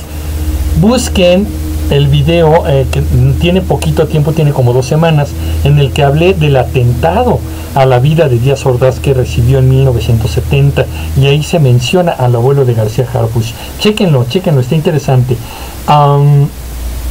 América ya llegó alguien más que no permite un enfoque distinto al que le han hecho creer. Ah, no, no lo vi quién es. Alondra, pero si el presidente AMLO siempre habla con argumentos y pruebas, él dice, lo podemos demostrar, pero nunca lo demuestra. Presenta PowerPoints, pero no presenta documentos. Eso es muy importante, hay que verlo. ¿eh? Algunas veces presenta documentos cuando los tiene, pero otras veces eh, son PowerPoint que les hace su equipo, no son los documentos. Ok, Emilio, es muy pronto, dice Hal, pero ¿quién cree que gane la CDMX en 2024? Hay que ver primero a los candidatos y ya luego los vamos analizando. Yo creo que para diciembre finales de noviembre sabremos cosas. Eh, Águila Marcial, ojalá las personas vean la realidad porque al final todo mexicano vamos a salir perdiendo, perjudicados. Gracias. Pumita, deberías ver las mañaneras, el presidente sí da pruebas, ningún periodista que diga que miente. El presidente siempre da pruebas y da resultados y da cuentas, pero están muy desinformados, vean, porque las veo, te lo digo, Pumita. Eh, en verdad, en verdad, este, Vamos a quitarle el apasionamiento. A veces presenta documentos y otras veces son especulaciones. Hay que tener mucho cuidado con eso. Sí, yo no te voy a decir que no, que jamás. Eh, hay documentos. Y sabes qué es lo más divertido cuando presentó periodistas que recibieron el sexenio pasado dinero para que hablaran a favor de Peña Nieto Ahora son periodistas que hablan a favor de, Andrés Manuel, es muy interesante. Ahí salió, por ejemplo, este el Cayo de Hacha, por ejemplo, salió Vicente Serrano, ¿no? Este, y en sus documentos, ¿eh? Y ahorita, bueno, pues es otra cosa. Sí, sí, sí, sí se ven, y por eso te lo digo. Dice Gran Luz Solar Verasti, y ese quién es. Heriberta Ruiz, lo que pasa es que en México a la gente le da hueva pensar tener criterio propio, de tal forma que cuando un presidente hace algo bueno para el país, lo cual es su obligación, lo elevan a nivel Dios. Así es, y estoy eh, de acuerdo contigo. Y cuando regala dinero a la gente, bueno, ya, es el mejor presidente del mundo. Es dinero de todos. Y se puede acabar. Mm, Francisco Pierre, buenas noches, excelente programa, pero mañana hay que trabajar. Sí, nosotros ya casi nos vamos, Francesco. Eh, Alondra, ay no, Gerardo Salís, ok, Gran Luz Solar, Heriberta. Ay, se me fue. Erendira. Pero si yo soy Chairo, no trabajo, ni me baño, ni me da mi beca López Obrador por no hacer nada, lo voy a defender porque ni mis padres me dieron valores éticos ni morales, ni tengo que decir viva el cacas. Bueno, miren, o sea, es que hay gente que tiene mucha necesidad. Yo sí les digo que hay que respetar, hay gente que tiene mucha necesidad y hay algunos que por primera vez reciben un apoyo del gobierno. Eso me parece muy bien. Lo que me parece falto de ética y de moral es que luego los condicionen a votar por un partido político por agradecimiento a que les dieron dinero. El presidente no saca dinero de su bolsa. No lo hace así.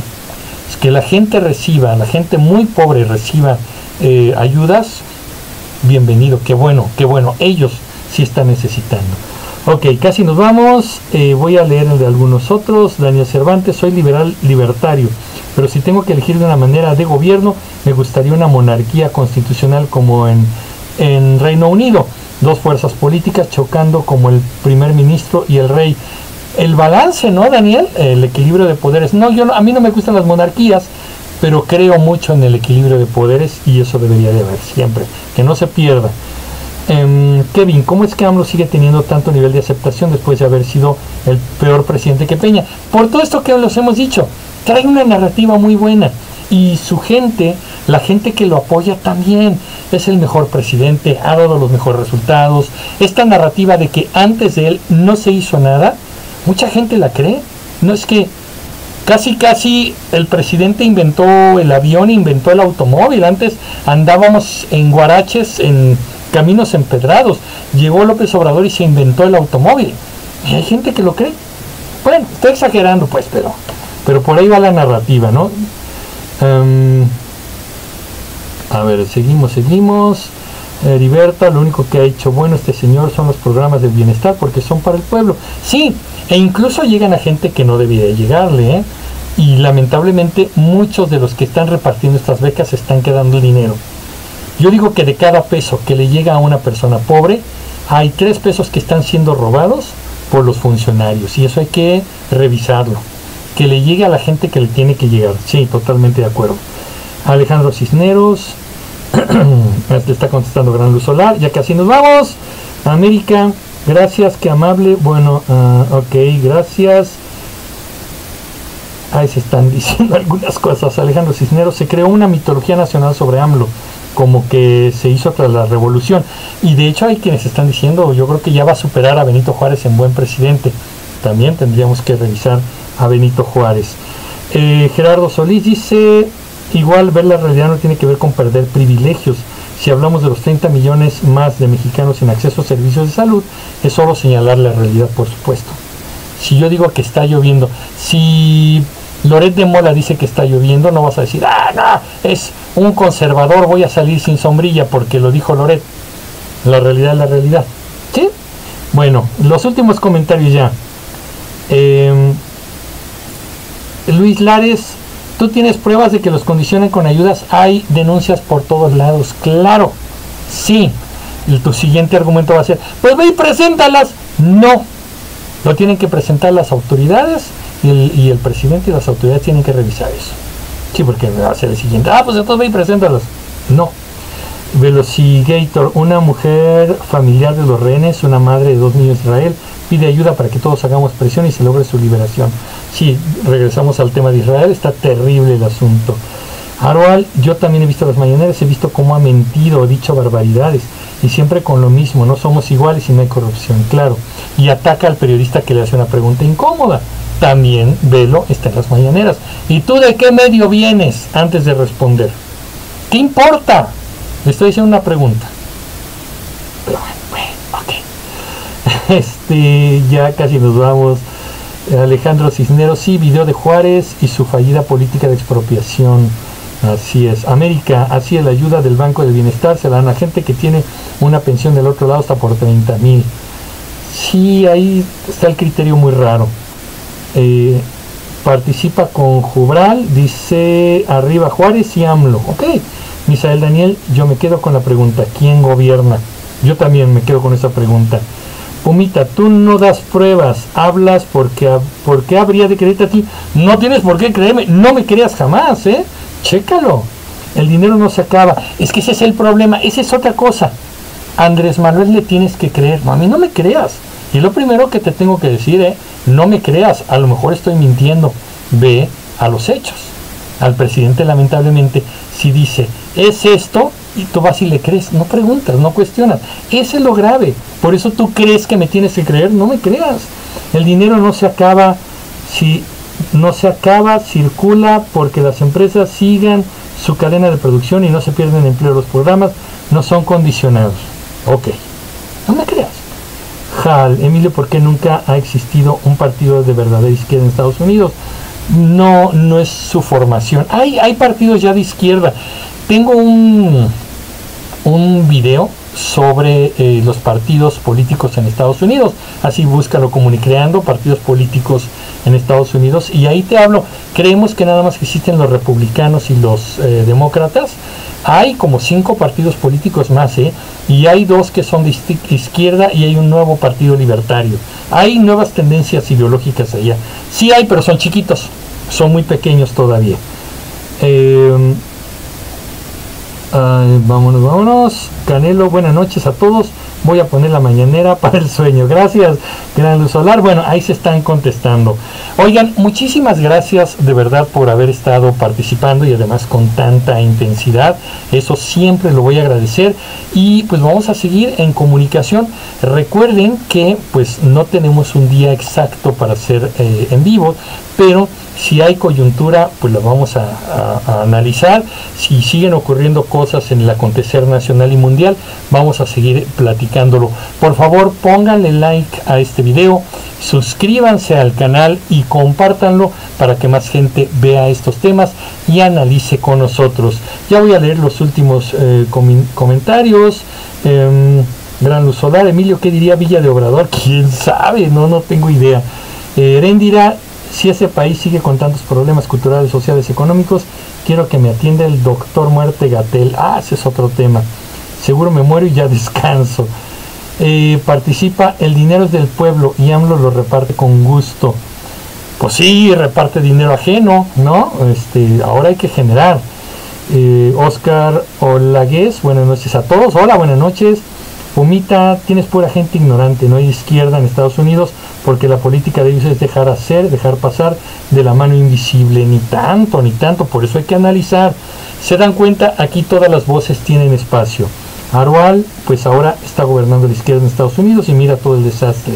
Ah, una izquierda muy deslactosada, pero bueno, paso a retirarme, dice Alejandro. Luis Enrique, ¿qué opinión tienes sobre la cuarta teoría política? Bueno, tenemos que hablar eso sí hay que platicar de otros temas. Yo creo que vamos a hacer un video, un en vivo, en el que yo no abordo temas y ustedes suelten la pregunta que quieran.